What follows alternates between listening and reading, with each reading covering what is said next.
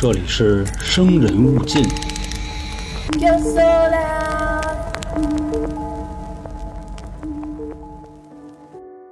大家好，欢迎收听由春点为您带来的《生人勿近》，我是黄。我是老航，我是小娇，捕风捉影，悬案推理又来了、嗯啊！然后细心的小伙伴其实已经发现了，最近老航在做这个新香港十大奇案，哎，那好像感觉这个怎么少了一期是吧？少了啊，少俩 应该是。啊对对对如果你按照那个系列来说，对对，少俩。新香港十大奇案系列少两个。然后呢，咱们之前啊说过一个悬案，就是那个对这个少俩，咱解释一下啊，少少的两个是少他单人的两个啊，少的不是说这个整体少啊，是因为里面有俩悬案，悬案呢就咱多人来了，嗯，是因为之前咱们说的那个就是伊丽莎白大厦嗯，双尸案、花槽花槽双尸案，对，那是个悬案。然后今天的这个坑呢，咱们给大家填上啊，也是、嗯它也是一个悬案，或者说呢，你换一种说法，这都已经成了香港当地的一个都市传说了。嗯而且呢，咱们就发现啊，香港向来是不缺这种事儿的。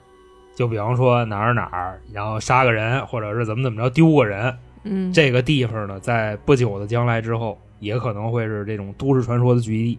那咱们呢，就直接开始今天这个故事啊。片头的时候呢，先给大家做一个介绍啊。这个事儿呢，发生在香港的西贡。那香港的这个啊，对，西贡啊，那西贡呢，看过《古惑仔》小伙伴都知道啊，这西贡的那大哥叫大傻，是吧？投票可以啊，啊这个四海轩也可以啊，更欢迎啊，嗯就就那意思啊，反正让浩南他们给打过。说呢，自打二零零五年开始，就西贡郊野公园偏东头，隔几年就会丢点人，有的呢能找着尸体，有的直接就消失了。那这个现象呢，在二零一九年的时候啊也被拍成了电影。那这个电影的名字叫《失踪》，不过可能是说知名度不是太高啊。那他这个电影的主演呢叫钟欣桐这个人。说钟欣桐啊，哎对，可能不知道，你提阿娇，那肯定大家就都明白了。嗯那咱们就这个回归现实。嗯还有呢，就是我觉得这个香港地图有意思的地方啊，是啥呢？西贡这个地方，它明明在香港的最东边，然后它叫西贡。你想，香港最西边的位置叫啥呢？不屯门吗？嗯，龙哥的地方是吧？生番哥的地方啊。清一色，对对对，然后这个再介绍一下啊，各位呢就记住了我接下来的要说的这个地名啊，这个地名叫麦里浩径。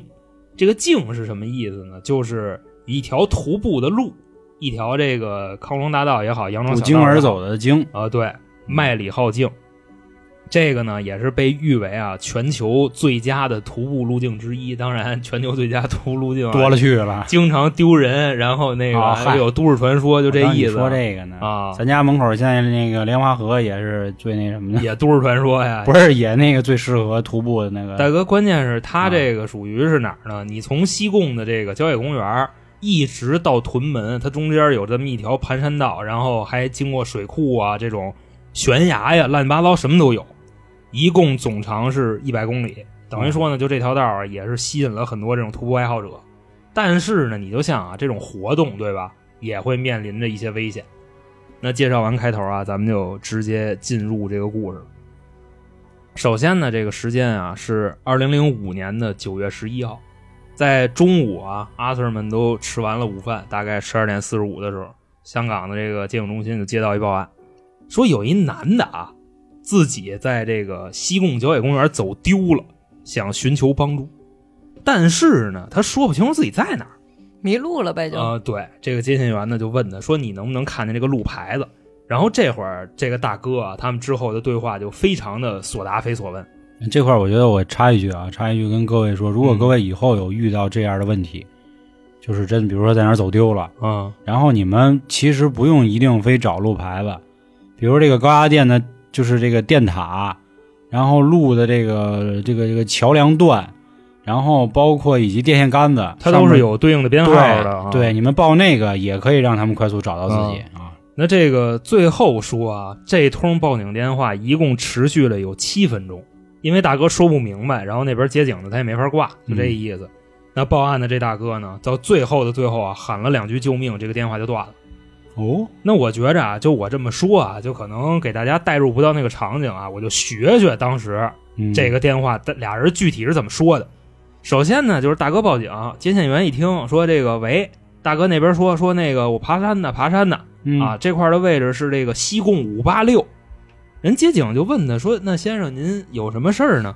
大哥说：“我爬山丢了啊，迷路了。”那接线员说：“你看你现在具体的位置是什么？你能描述一下吗？这边马上就安排人救你。”大哥来一句啊，西贡五八六。那接警的呢，这一下子没听明白，说什么玩意儿叫五八六啊？这大哥现在又说啊，四八七零，又说了四个数字。接警的直接就懵了，说这个四八七零又是什么玩意儿？大哥说：“哎，不对，我说少了，是四八七零二零。”接警呢又问他说：“大哥，你从这个西贡出发的对吧？爬山，你走的是麦里浩径吗？”大哥说：“是的啊，我走的就是麦里浩径。”那接警呢就说：“您这个号段也不是麦里浩径的地理位置啊，就是他不明白这大哥说的坐标是什么意思。”嗯，那说到这儿呢，咱们就给各位介绍一下啊，这块各位也就是有一个概念，从这个接警员的角度去理解他这编号是怎么回事首先说呢，报案人走的这条路线啊，麦里浩径完整的坐标编号是 M 零零一到 M 二零零，就是一到二百嗯这么个意思。人大哥说的第一个数字是五八六，如果说这是个坐标的话，那肯定不是麦里浩径这地方。另外呢，大哥说的第二个数字啊，四八七零二零，这是个六位数，听着也像一个坐标。就说呢，当时的香港啊，确实是有这种六位的坐标。然后呢，他报的这个坐标压根儿也不属于西贡这片区域，所以接警的直接就懵了。那之后呢，这个就问啊，报警那大哥说：“你在麦里浩径，你到底在哪一段？”大哥说：“我现在在西贡啊，这个西贡的东边。”接线员说：“不对呀、这个麦里浩径就一条道啊。”就问他说：“你是从哪儿开始走的？”因为麦里浩径啊，全长一百公里，它拢共说，如果你做那个旅游攻略的话，你能分成十段去那么走。大哥就说呢，我在麦里浩径最初的起点，这个地方呢，地名叫北潭涌。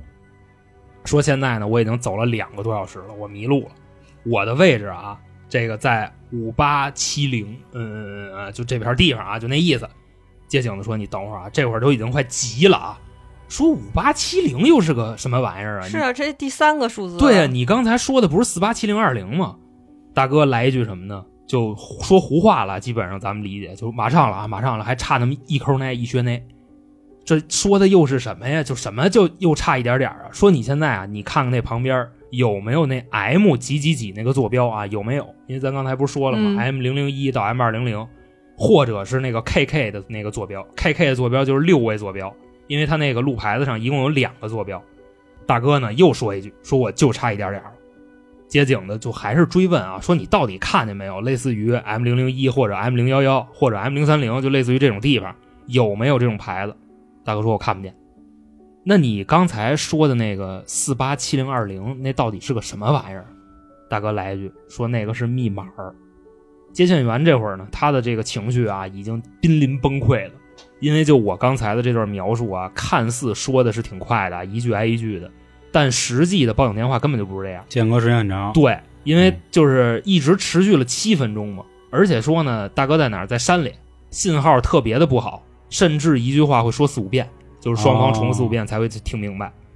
接线员呢，继续问这大哥：“你刚才说那密码又是什么意思？”大哥来一句：“那个，那那那对对不起啊，我还说错了。”接线员说：“说说行了行了，大哥，您现在您先停下，您先别走了。就您说的这些数字啊，没有一个属于麦里浩径。另外，你那儿那个信号就太次了，你知道吧？就说你先别走了，停下，咱们先搞清楚你在哪。那这会儿呢，接线员就明显听着大哥那边啊，你让他停下，大哥人跑起来了。刚才可能就是气喘吁吁在走，就是嘎叽嘎叽嘎叽，一步是一步的。现在啪啪啪啪啪啪啪跑起来了，而且呢，伴随这个呼吸啊越来越急促，就咔咔的喘。说你那个赶紧的，赶紧的啊！这个数字是零二四，又多一个数啊，零二四。接线员说：“我他妈，就你先停下啊！你你别走了。你说就现在你有没有就受伤什么之类的？”那大哥呢，对着话筒喊了一句：“啊，我受不了了啊！”这么说的。接线员说：“你冷静啊，大哥，你看你现在你周围你有人没有啊？需不需要帮你叫救护车？”大哥说呢，没人，就我一个人啊，请帮我叫一辆救护车。然后呢，接线员说：“那你别挂啊，我给你转到那个急救中心那边，这边就把电话转了。等那个急救中心一接进来，听见大哥这边还跑呢，然后大概过了十几秒，大哥就开始喊：“救命啊，救命！”他那个香港话“改革命啊，改革命啊”这么喊的。现在的感觉啊，就感觉大哥把这个手机扔了似的，你知道吧？就没有回应了。然后过了几分钟，这个电话自己就这么断了。那当时接警的呢，还有这个急救中心的人全傻眼了，就说刚才那段对话到底是什么意思啊？一句都听不明白，包括那些数字，根本就搞不懂他们代表什么。唯独呢，就是大哥刚才说的有一个数字啊，零二四，因为零二四如果是 M 零二四的话，它是属于这个坐标段的，嗯，就是零零一到二零零啊，零二四嘛。后来说呢，警方啊就对这个报警的电话号码进行了一个核查，具体的这个位置信息啊，当时你报案的位置这个是拿不到的，因为那时候的时间是二零零五年，嗯卫星定位啊肯定是没有现在牛逼，对吧？就是信号不行呗。呃，外加上就当时这大哥报警的那电话拿的还是一大哥大，哦，你知道吧？就通讯公哦司那边给过来的数据，它没有这定位功能，你只能怎么定位呢？就是去检测当时大哥这个电话打出来用的是哪个基站，然后这个基站的覆盖范围就这么圈了一块地，这么个意思。说确实呢，大哥的位置在西贡的郊野公园，但是具体的位置是拿不到的。嗯，就是说，大哥说的这串坐标真的不知道什么意思，唯一能明白的还是有可能的，就是零二四对，零二四。那么说呢，后续啊又核查了一下这个报案人的身份啊，也得到了确认。那这个人是谁呢？开始可能大家听这个以为是就恶作剧什么乱七八糟的啊，但是啊，这个报警的人他是一个警察，嗯知道吗？他的名字啊叫丁立华，是香港中区反黑部门的一个阿 Sir。当年呢，四十七岁，你就按理说啊，这岁数的人，他还这个身份，他怎么可能干这种事儿，对吧？就恶作剧。那当时呢，这个声音也去跟他们的单位核查过，确实这个报案的啊，就是丁丽华本人。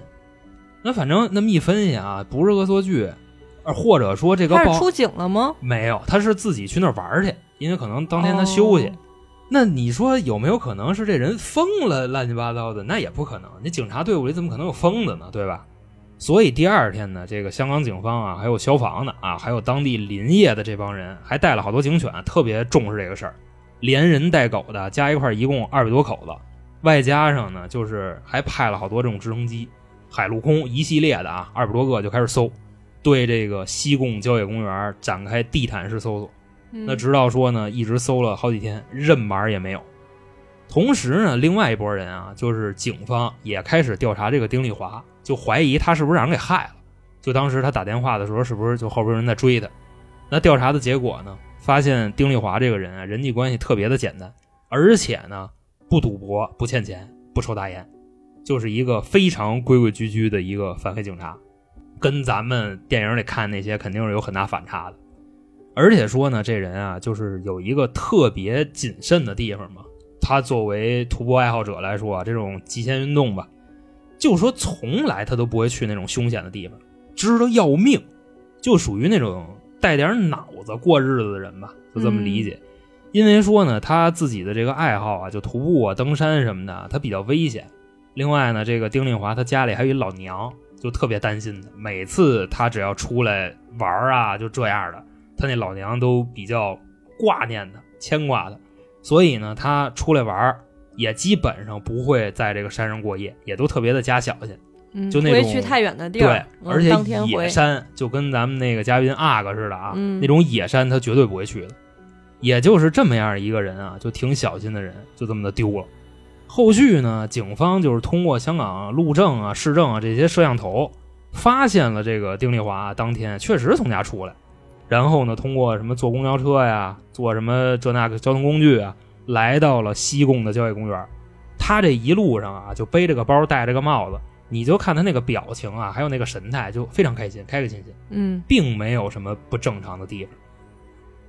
那再往后说呢，现在的这个时间啊，距离案发过了四天，到了二零零五年的九月十五号，警方啊在这个麦利浩径附近啊寻找目击证人，因为当时呢已经走了很远了，到达了一个西湾村的地方，就这些警察也是啊，就那么徒步在走。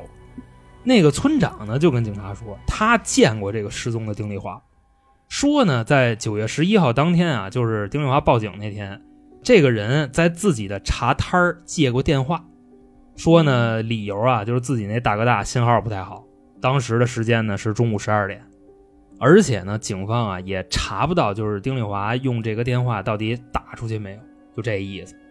等于再说啊，就是如果这个村长他的描述是真的，丁丽华之前啊他打第一通报警电话时间是十二点四十五，这刚才咱说过啊，嗯那么就说明呢，他在失踪前的四十五分钟还有人见过他。这村长说的时间是十二点整。那后来呢，这个村长又补了一句，说不知道为什么啊，在九月十一号那天，就我这茶摊来了好多生面孔，我都不认识。因为平时呢，你像麦里浩径这边虽然是会来很多游客，但是生熟脸的比例没有那天大。那天的生脸格外的多，不知道跟这个案子有没有关系。那西湾村这个村长呢，他跟警察就是这么说的。但是啊，就基于现在警方掌握的一个情况来看，这个村长说的话有 bug，就是刚才咱们听着肯定比较正常啊，嗯，但是他这 bug 在哪儿呢？就说啊，警方通过观察这个丁丽华出门的时间，以及他途经的这些地方，包括呢最后拍到他的一个探头，根据这些去推算啊，丁丽华最早进入麦里浩径的时间应该是上午的十点四十五。那从这个入口徒步到那个村长所说的地方，少说啊两个小时，因为旅游攻略上写的是三个半，你知道吧？就是那种比方说健将级的，差不多三个小时能拿下来。按理说是三个半小时，可他一个多小时就到了。对你做测试的话也得两个小时。丁丽华从进来到村长说的那个点儿，中间只有一小时十五分钟。你脚丫子再利索，没有这么利索的，明白这意思吧？所开着车呢？啊，徒步山路徒步怎么可能？你车你你怎么爬上去？你说你骑越野摩托那行，那关键是这徒步路也不让你上来啊，对吧？那这个速度就有点难以置信了。外加上你再问这个村里其他人，都没有说看见丁丽华这个人，那他到底有没有打电话呢？他那个电话也没有记录，查不着。没记录，查不出去，就说借过。如果是真的话，很有可能拿起来，然后摁了几个数，发现记不住了，吧唧就给撂了，也有这种可能性啊。后来呢，这个事儿一报啊，就有好多那种登山的爱好者或者说救援队的自发的参与了这次搜救行动，漫山遍野的就开始找这个丁丽华。而且说呢，这个西贡的郊野公园啊，它的占地面积差不多是四千四百多公顷，拢共呢来这二百多口子，乱七八糟人就这么找，基本上也算把这儿都覆盖到了，但怎么都是找不着，也没有任何的消息。那这件事儿呢就不了了之了。就本身啊，说到这儿，大家都可能以为这是一起很普通的这个山难事故，或者说是一个就谋杀什么的。嗯直到一个多月之后，这片地方又没了一个。那时间呢，到了二零零五年的十月二号，香港警方就再次接到报案。这回报案呢是三个女的，她们呢就跟警察说啊，说我们是一个四人登山队，丢了一个。警察呢就问他们说怎么回事啊？那你们现在在哪儿啊？这仨女的就告诉警察，我们现在所在的地方啊是麦里浩径的第三段路。刚才咱说了啊，一共分成十段，切成十段，他们现在在第三段。那刚才咱说的丢的那个啊，就一个多月以前丢那丁丽华，嗯他的这个起点是第一段，然后呢，那个村长说看见他了。这个话啊如果是真的啊，那丁丽华就已经进入第二段了，就那个意思。因为就村长在第二段。对西湾村那个村长，他是在第二段路的第二站，你就可以这么去理解。一二三四五六七八九十段啊，反正这话挺绕的，各位就这么去理解啊。另外呢，这个第一段和第二段的坐标范围是 M 零零一到 M 零四八，各位记住这个数啊。那现在报警丢的这个啊，在麦里豪径第三段丢的，它的坐标范围是 M 零四九到 M 零六八，四十九到六十八。那这仨女的呢，现在就开始描述啊丢人的一个细节，说我们呢一行人啊，三个女的，一个男的。嗯，那丢的呢是这男的，又一男的。对，这男的啊，说，哎，这这还还真是啊，这男的叫袁志勇，今年二十三岁，也是一名登山爱好者，嗯技术呢自然是没得说啊，而且他还是一名军人，身体素质杠杠的。就今天啊，我们几个人出发的时候，这个袁志勇他好像说自己感冒了，就吃了点药。后来呢，走着走着的时候啊，他说有点不舒服，让这三个女的先走，一会儿他就能撵上。嗯当时呢，这仨女的一分析说这不太合适，对吧？你说咱一块儿来的，你要难受，咱就别走了，就回去得了啊，就要准备给他劝回去。那这男的呢，也是觉着啊，看当时的神态，说觉着有点不合适，执意让这三个女的先走，说保证啊，一会儿我就撵上来。那然后那仨女的看他这么坚持，自己就接着往前走了。后来说啊，过了大概没多一会儿，这仨女的走到了前边一个歇脚的地方，就可能找了一亭子或者找一茶摊儿就往上一坐，等了老半天也不见有人过来。然后呢，就有点慌了，一分析说这人是不是在路上就晕了什么的，因为他不感冒了嘛，嗯，就翻回去找，找半天也没找着，这么着就报警了。那等警察来了呢，一分析说不到一个月以前，现在十月二号之前不是九月十一号丢一个吗？啊，这现在又丢一个，很重视，直接呢又来了一帮，开始在这个麦理浩径那边找，找了溜溜两天，最后说呢，到了十月四号，警方啊在一片树林子里边找到了这个袁志勇的尸体。那按理说啊，现在你找着尸体了，应该就是破案了，是吧？对，但是啊，这个新的问题又来了。首先呢，你看这个尸体啊，不知道是怎么死的，反正不是摔死的。最多的一种说法啊，就是说他感冒感死的，啊，就就那意思就是挺难受的嘛。烧死的，对，外加上在荒郊野岭待了两天，就那么死了。那第二个奇怪的点是什么呢？就是这个袁志勇啊，他尸体所在的位置，就是那天给那仨女的打发走的位置，他在原地就没动，知道吗？可是那女的不是回去找了吗？也没找着啊。就是这意思呀。你说报案那仨女的，还有之后出警的警察，肯定会对他说的那地方就是严加搜索，嗯，这块是绝对不可能漏的。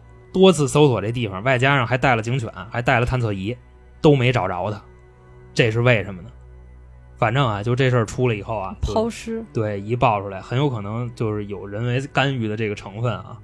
但是呢，大家都怎么想的呢？没人质问警方办事不力，就办诉不力这个意思。大家都在 Q 香港的飞碟协会，就人那边你知道吧？给出的回应是什么呢？就这些大师啊，这些爱好者，就黄哥这样、啊，给吸走了。说的是怎么着呢？我们不知道啊，就是遇上坏人了啊。现在这个没法证明这里边有这个外星的事儿。直到说啊，下一个事儿，时间过了多久呢？过了四年，二零零九年一月十一号又丢一个。那这个人呢，是一个四十九岁一大哥，叫黄德龙，职业是一个公交司机。那爬山徒步的旅龄啊，大概二十年左右，人家不到三十就开始玩这个，非常的有经验。就按你那话刚才说啊，怎么丢的都是男的，这意思啊。说自打来了这块之后，这人就没了，手机呢也关了，家里人啊就报警了啊，这个海陆空啊搜救队全到了。后来说呢，过了三天啊，这个黄德龙的一个朋友就在这个报纸上啊，或者说新闻上啊，看见了寻人启事，就自己这朋友啊，然后就给他的手机打了一电话，这电话一打过去呢，还真通。接电话的是谁呢？听口音是一大圈，就是一个大陆的人，知道？吧？呃，说的是普通话，听口音也不像香港人，就问他说你是谁呀、那边说呢，这手机是我捡的。那说那你现在在哪儿呢？你把这东西还我们呀？嗯他不说，嘎叽给挂了，啊，手机也给关机了。后来呢，警察就接着这消息了，直接找通讯公司啊，确认这个黄德龙的手机最后关机的地方在哪儿。现在呢，这个科技啊，相比刚才过了四年嘛，就比较发达了。嗯而且零九年那会儿，他手机里边估计已经带芯片了，就这种。确定啊，这个最后关机的位置是麦理浩径第二段路啊，这个地方叫大浪湾，算是香港一个特别美的一个沙滩。那接电话这位呢，最后也没找着。不过啊，他最后定位的这个位置不一定是这公交司机丢的位置，他只是说就接电话捡他手机那人最后是在这儿关的机，就这么一个意思。那咱们再说啊，下一个时间呢过了七年，二零一六年，这大哥呢叫张山鹏，这刚才这大哥就没信儿了，刚才大哥没信儿完了对，。彻底没信儿了，尸体也找不着。那这回啊，我接下来要说的这大哥啊，咱得这个重点 Q 一下，因为呢，他是本次啊西贡事件里边唯一唯一存活的，活着回来的人啊。那后边的这些话就是大哥自己说的了。嗯说呢，这个在二零一六年的六月十八号，鹏哥啊走的是麦理浩径的第一段，嗯。走着走着呢，到了早上十点，突然啊发现这个天上要下雨，天公不作美，于是乎呢，他就拿手机啊就自拍了一下，然后发了一微博，配文的意思呢就是啊就说微博可能是用用什么社交媒体不知道啊，配文吹对儿，呃，要下雨了，你你别别提那个乱七八糟的东西啊，没准是那 FB，你知道吧？发完这个啊，他自己就往回走，走着走着呢，他就发现这个天儿哎又晴了。嗯大哥说：“这不跟我闹呢吗？我刚才我都走到那儿了，然后我就周回来了。现在啊，他就决定继续爬山。但是呢，从这个人啊发完这个动态开始就没了，失联了。那家里人呢联系不上呢，就报警了。直到说啊，三天之后，到了六月二十一号夜里十点的时候，这个麦里浩径呢第二段路啊有一个巡警瞅见一个登山客，嗯，看这人的模样啊，就贼你妈落魄，你知道吧？上去一问，哎，发现就是三天前丢的那个张善鹏。嗯那么说，就发现他的地方啊，距离他失联的地方有多远呢？差不多隔了二十公里左右。因为刚才咱说麦里浩径这个一百公里嘛，对吧？张善鹏他是在第一段丢的，现在发现他的时候，他在第二段，嗯然后就给他救回去了嘛。后来呢，十天无书，直到啊七月十三号，大哥呢在自己的这个社交媒体啊发了一个长文，讲述了自己这么多天的一个经历。说呀，就是六月十八号那天早上十点之后，具体几点我忘了，就是发完动态之后啊，自己嘎在山上就晕过去了。等醒了之后啊，发现自己在一片树林子里，灌木丛里。说我怎么就到这儿了呢？他也不记着就是为什么来的这儿，而且呢，我之前就是徒步麦里浩径啊，我也没见过这地方。后来呢，自己那么一分析，说我来的时候是白天，我也没带着照明工具，因为我没打算爬夜山。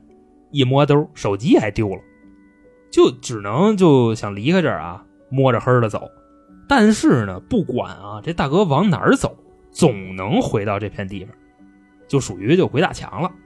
然后呢，大哥那意思就放弃抵抗了，直接躺地上就睡了。后来呢，到了白天，还是啊自己去寻找这个出路，但是呢，也就怎么走都走不出去。那就在这个时候啊，大哥就发现旁边已经开始有人了，而且呢，这些人他还认识，就是之前登山认识的，就这些山友。嗯大哥一看，说这不是救命了吗？对吧？在后边喊喊他们这些朋友，没反应。大哥呢就开始咔咔的追，等到快追上的时候啊，这个山友就消失了。那过一会儿又看见一个，还是啊就喊，比方说这会儿看黄海朗啊就喊，哎黄海朗救救命救命，还是没反应，走近了人没了。那又过一会儿啊，还是啊山友，这回呢就不走着了啊，改跑着了，他在后边追，然后怎么追都追不上。就大哥碰上这么三拨人，而且呢就在这个过程中啊，还碰上过好多其他的人，有认识的也有不认识的，没有一个人理他，而且离谁近谁就消失。大哥自己那么一分析，心说我现在我都有这个法力了，是吧？那我这个啊害怕也没用。说我现在掏兜抽根烟压压惊嘛，一掏兜烟和打火机也丢了。这会儿呢，大哥开始干嘛呢？就不管了，就往山上边跑，因为他现在他真的不知道该怎么走了。开始的时候啊，他想离开这儿，他是往下山的路走，但是呢，怎么走不都回到原地吗，对吧？他现在就开始往上跑，走着走着就听见旁边啊这个噼里啪啦、噼里啪啦的就开始响，而且呢，这些声音啊好像在勾着他走某一条路，他就跟着这个声音走。后来呢，大哥自己又补了一句啊，这个噼里啪啦、噼里啪啦的响声应该就是边上那个石头发出来的，但是他不知道为什么能出这声。那再走一会儿呢，大哥走进了一个村。进村之后啊，就发现这个村里边有各种各样的声，就是已经开始有人味儿了，有人气儿了。嗯那种电视机的声，做饭的、说话的、吵架的，干嘛都有。当时呢，大哥一分析啊，说马上我就可能见着活人了，嗯找了一间屋，推门就进去了。进去之后呢，在这个屋里边，大哥还没来得及分析呢，还没来得及就嚷嚷呢，村儿没了，屋没了。人没了，对，就那意思。就刚才我描述的这个啊，他先进屋嘛，对吧？一看这屋没了，然后再一看旁边村儿也没了，啊，发现呢自己还在那片树林子里，旁边也都是那些刚才出生的大石头。那这会儿呢，再一摸兜，好玩的事来了。之前呢，这个丢的烟呀、和打火机都回来了，但是啊，大哥发现这事儿不太妙，为啥呢？这烟有点潮乎，湿了。不过也能凑合抽，大哥就给点上了。那抽那烟都是苦的，然后呢，把这个烟跟那个打火机啊，在旁边石头上放那晾着，自己又睡过去了。等到鹏哥啊再次醒来的时候，这个地方又变了，变成啥了呢？变成了一片坟地。啊，自己一分析，这大山里头徒步路上哪来的坟地呀、但是呢，自己已经经历过这些了，他已经不怎么害怕了。就说啊，我再抽根烟，我再压一惊。然后呢，往旁边一看，烟什么的乱七八糟又没了。其实说实话，他已经不怎么害怕了啊，从这个坟地溜溜达达的就走了。直到说呢，走到了一个河边儿大哥就看见啊，河边有人在玩水，抱着试一试的心态呢，大哥过去就开始跟人打招呼。然后呢，这俩人啊，我相信各位已经知道这俩人去哪儿了，消失了对，消失了。直到说啊，第三天，大哥就开始属于怎么着呢？又困又饿，然后又累，就胡走，知道吧？大哥一边哼着歌，一边呃瞎溜达，哎，他能喝河里的水吗？呃喝了。哦，大哥说这几天基本上就是那景色这些东西都是真实对对。对对对，唯独那人，但是那坟地，大哥说觉得不是真的，就那意思，因为走两步那坟地就没了，知道吧？哦哦，哦然后呢，大哥就那么胡走，因为坟地也是人，是走到了麦里浩径的第二段路上的一个位置，遇上那个巡警了。本身啊，大哥遇上那巡警的时候，他压根儿就没想理这警察，因为他觉着他过去会消失。这警察就没了。然后，但是大哥怎么也没想到，他一过去跟这警察走一对脸儿，这警察哎，你是那个这么着，大哥得救了。这是鹏哥的一段经历。那等于说呢，说完了这四个事儿吧，啊，香港的这个西贡的结界这个传说到这儿就算是给大家说完了。其实他就是结界也。没说完，因为确实还有好多这种事儿在香港这边发生，只不过这四个是比较有代表性的，就特别有名儿。你等这个事儿真的出名以后啊，大家再去探险再丢，可能就引不起这么大的重视了，因为大家都知道这个传说了，就是这样。那真去真丢吗？后来的些那些人不一定，因为麦理浩径毕竟是世界上有名的这么这个徒步路线啊，它也能是之一，就这么一个意思。你想啊，这多少年才丢一个呢？那现在呢，就给大家结一下这个事儿啊，这个就是新香港十大奇案里边的第二个悬案 啊，咱怎么给它命名呢？就是西贡结界啊，神奇的麦里浩径这么一个事儿。那下边二位开始就分析分析吧。哎，我能问你一个问题吗？啊就是他们的这些失踪的具体的时间点是什么？时间点，对，就是比如说是啊几月几号？呃，那我再给你倒一句吧。第一个人，二零零五年的九月十一号，九月十一号。对，，第二个人，二零零五年十月二号。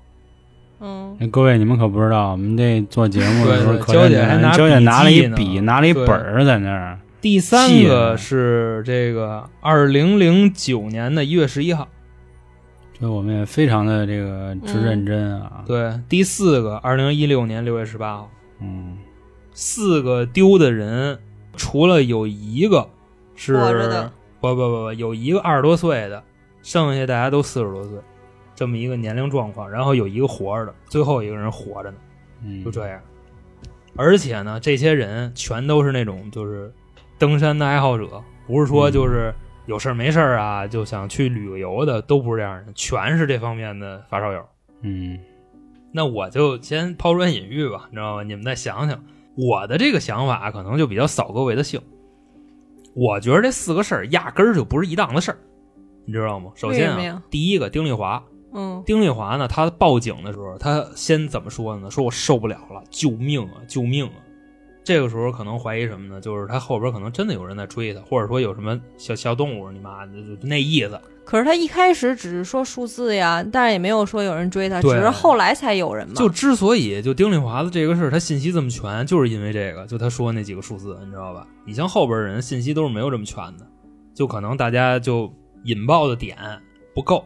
嗯，所以我怀疑呢，应该是第一件事啊，就是西湾村的那个村长，可能他们俩就是有点什么凉的，因为之前不是说了吗？丁丽华按照他推算的到达的时间，他根本到不了那个地方，就是村长描述的那个地方，一小时十五分钟，叭叭的走二十公里山路过来了。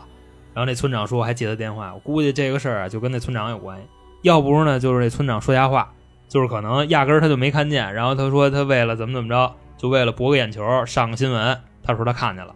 这样，要不就是这人就是他害的。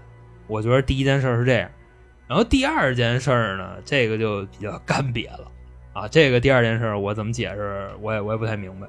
其实第二件事儿挺简单，它应该跟最后一件事是一样的，因为它其实也是在原地嘛，只不过说消失了，别人看不到它。但嗯它其实是在那个位置，其实就是像所谓的一个那种结界似的，他去了第三个，就是第二个时空或者第几个时空嘛。就是第二个，它可能就真的是结界，嗯然后第三个呢，我觉着可能也是遇害，第四个就是鬼打墙了，或者说就怎么怎么地了，咱就这么说吧。而且我觉着说呢，他这四个案子啊，四个丢的人很可能就是三件事：遇害、结界跟鬼打墙。而且这几个人他分别遇害的位置还不一样，第一个人是第一段，第二个人是第三段，第三个人是第二段，最后一个人还是第一段，就等于说就一二三这前三段可能有点这么事儿。然后你从第四段开始，基本上出了西贡了，就准备啊，已经进入中区那个地方了，盘山的路。所以我觉着啊，可能就是它并不是一件事儿。我觉得吧，其实这四件事应该都是一样的，都是会有一个那种结界。然后村长说的，我觉得没有什么问题。他可能这个男的为什么能那么快，也可能是因为这个结界导致的，他可以从这段路直接走到第三段。我大概明白你的意思，就有可能是什么呢？就是比方说啊，这个丁丽华第一个人啊，嗯，他先进来了，对，进来以后发现，哎，我可能之前走过或者怎么着的，我出去了，出去坐小巴，然后直接坐到了第二段或者第三段的位置，然后他再去碰上的那个村长，这也有可能，因为你那公交车上也不一定都有探头，也不一定都能找着他。对，我觉得有可能。村长其实说的是正常的，他打电话可能也是正常的去找一些朋友过来。嗯然后至于他所谓村长见的那一些生人，可能也是他叫的人，或者以及就像第四个人遇见的其他这些人，嗯，我、我觉得是有很有可能，就是其实就是这一段可能会有结界，会时不时出现一些外来时空或者第三时空的人会这么穿插嗯。是，嗯，可能这个地段是这个问题嘛？所以说各位走梅辽镜就躲开一二三段吧，你知道吧？因为对这 发生事儿的全都集中在一二三段啊。其实主要就是二段到三段之间。嗯，嗯，我觉得差不多应该也就这样。为什么死或不死，可能也是因为结界的原因吧，嗯导致成什么样的。嗯，嗯，那我觉得还是又到我了是吧？就是啊真相只有一只个，有一个嗯外星。嗯，但是是什么不知道啊。就是今天说这西贡结界啊，让我想起北京那个任铁生老师山难那个事儿。然后他也是一个悬案，他也是一个驴友，还是个地理老师。然后他去逛北京妙峰山区的铁驼山，然后出的事儿，也留下一个诡异的字条，也有人曾经看见过他。嗯然后大概这么一事儿。然后我从那件事儿，就我自己推断的原因啊，就是因为铁头山那边有矿，估计可能是碰见当地的这个村霸了。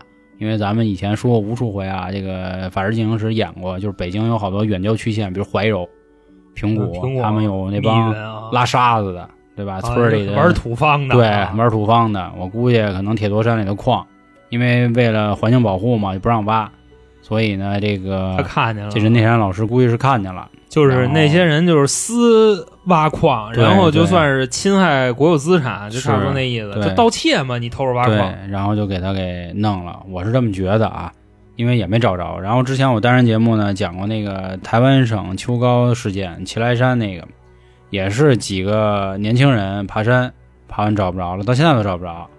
然后也是在路程中呢发现点莫名其妙的东西，后来也遇见点灵异事件吧。你关键是刚才我不知道你那个台湾省那事儿啊，嗯它是一个怎么运作的啊？但是妙峰山那事儿搜救规模肯定没这回威风，他那直接直升机哇哇哇的开始扫，啊你知道吧？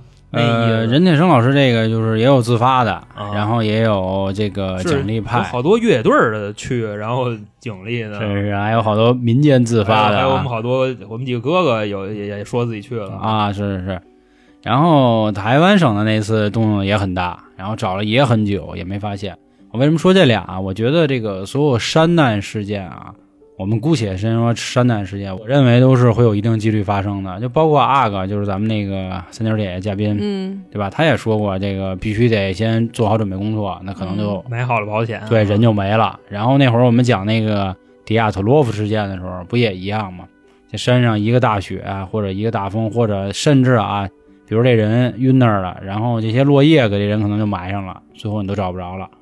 也可能山上有个熊啊，什么这那的，东西啃了，就都给你剁了，也都有可能。所以我对这个事儿啊，我是这么两个想法。就第一，我认为这上面一定可能有什么仇杀的活动在上头，就比如像第一个人，第一个人是个警察，然后他说一些莫名其妙的话，他可能是认为接线员应该懂他传递的信号。啊，毕竟他也是警察嘛你。那意思啊，就是大哥说的这几组数字，到今天都没明白什么意思。这不就跟那个黄道十二宫那意思似的吗？啊对吧？这这这这哎懂的人自然懂吧。这个我也不知道怎么去解这个密啊。然后这个我直接挑到最后一个人说啊，就是因为今天我再跟大家说一下，这个老航说了，这四个人的事儿，并不是说这地儿只发生这四件事儿，嗯，还有很多很多的事儿，对吧？就最后这个人的事儿，我很有可能认为他是一场自我营销。哎，这我这个就确实啊很多很多人都这么说，对吧因为就他回来了，凭什么你能回来？你看你这个定论就不好，你这个属于生存者，呃就这这叫什么？不是有罪论啊，就不是被害者有罪论。我那个意思是什么呢？就是首先啊，那仨都没回来，这那我就不能回来了是吗？就比如说我们今天一大巴车，然后出去玩儿去，然后最后真的我就幸存下来了，那你觉得这个事儿是我搞的吗？那我不这么认为我。是不一定，因为首先呢，就是说，如果啊这个故事是编的话，你给我一下午时间，我也能编出来。我是这个意思，嗯就是他的这个撒谎的成本比较低，嗯只能这么去说，是的，你知道吧？他又不是那个集结号谷子地，嗯我倒不一定说人家是假的，我只能说他肯定是遭受怀疑最多的那个人，是这意思。嗯啊，反正我是这么看啊，就是刨去这四件事以外，比如再有这个生存的啊，我觉得大概率是为了这个蹭热度啊搞这个啊大傻因不也丢了吗？是因为我就看那么多，就比如说咱之前看抖音那种，对吧？都说自己去慰问孤寡老人，去拯救这个什么山里孩子，其实都是演戏。是你嗯给人孩子一百块钱，到时候你又给那个直播一下是吧？嗯又给又给抻回来了，然后给孩子两块，这对不，都好多这事儿。然后香港这一片地段啊，会出现什么样的问题？因为我们也没在那儿过，这不像说，比如像妙峰山，平时就是前两年我们可能骑摩托车，我们还会跑跑山，我们也知道那地儿有什么东西啊。但是这香港这地儿呢，我们确实不太熟。那如果咱们的听众里，因为我知道有很多香港的嘛，也可以跟咱们说说这个地儿啊，会有什么样的这个动物？因为山上有狼也很正常，有的时候你可能就让狼给吃了，也不是不可能发生。那你有骨头呀？哎，这个怎么说呀？这个就是我以前啊去研究过，比如说一个人在山里失踪，嗯，甭管他怎么着，比如说剩一条胳膊、剩一条腿吧，是不是通过地毯式搜索真的能找到？后来我发现不是，就非常非常之难啊！你听着啊，就比如说等等一系列的气候问题啊，因为嗯山里的气候跟你这咱们城市气候是不一样的。冷，好比说啊，这个今儿我给老航给肢解了，然后呢，我可能胳膊埋一棵树底下，这个这个腿埋一棵树底下，经过这一宿，尤其是在赶上，比如说在下个雨，雨水冲刷了痕迹，然后落叶再盖上，再加上其他的动物等等一系列的，你就算你站在这片土地上，就你正好你脚底下可能踩着这个老航脑袋呢，你都不知道这地儿埋着他。可是他不是说已经有狗出来了吗？啊，是啊，你有狗也未必它能它能闻出来啊。那我不这么认为，我觉得狗是最灵敏的。你看，就现在我不知道以前的那些狗啊，就是你现在的这些警犬，我靠，就闻一下这个毒，你路过啊它都知道。是是，你说这都没问题啊。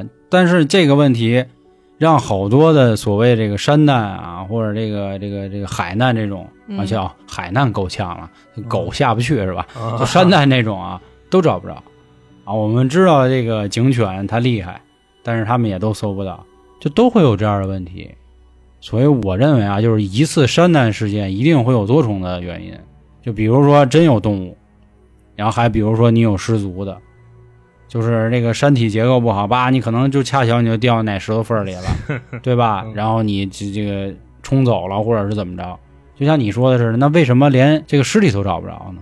所以我说呢，有可能就是进了第一结。界了啊！对，进了另一个时空了嘛？因为它只是这一段，而且发生了不是说就这四件事情，嗯而且好多件事情。且你就看那个香港地图，就西贡我贡这块儿正常点你知道吧？哎，啊，他那块儿是就分的比较密密麻麻的那样儿，也有可能对吧？就跟一片灵芝似的，他那个位置哦你知道吧？嚯，有那么结界那有可能啊。这个我们对未知的领域还是要心嗯存敬畏之心啊。这保不齐真出现这个，因为我记得小时候，比如好多百科全书就说说哪儿哪儿那个一个部队进山突然消失了，几十年之后又从这山里出来了，对吧？不经常有这样的事儿。大哥进去冷藏去了？几十年之后，你看人美国队长不就是是吧？冻了好多年，然后又出来了。是这种电影确实挺多的，就比如说你死了，然后有可能其实你是去了另一个时空，你能看见现在这些所有的人，我能看到你，但是我们不在一个时空里。啊那最后结语最后结语就就是去那种地儿那什么吧啊，有的人他死了 啊，但但他还活着，还活着，有的人他活着，但他已经死了啊，那就让最后子弹再飞一会儿吧，嗯好吧。好，那好啊，那关于今天节目就到这儿吧。然后我反倒觉得今天我挺理智的啊，这两位这个同仁好像有点儿我还行还行。啊都结界了，然后还是那话因为我跟你说啊，就是因为这资料是我查的嘛，嗯就这消息啊，你香港飞碟协会都来了，你知道吗啊？就我肯定是那行。往那玄乎那上引的嘛。那我非常常期待彤彤到时候能说说啊，因为啊彤彤哄哄啊，还有那个贝斯也是啊，好吧。行，那咱们就到这儿吧，感谢今天各位的收听，拜拜。拜拜拜。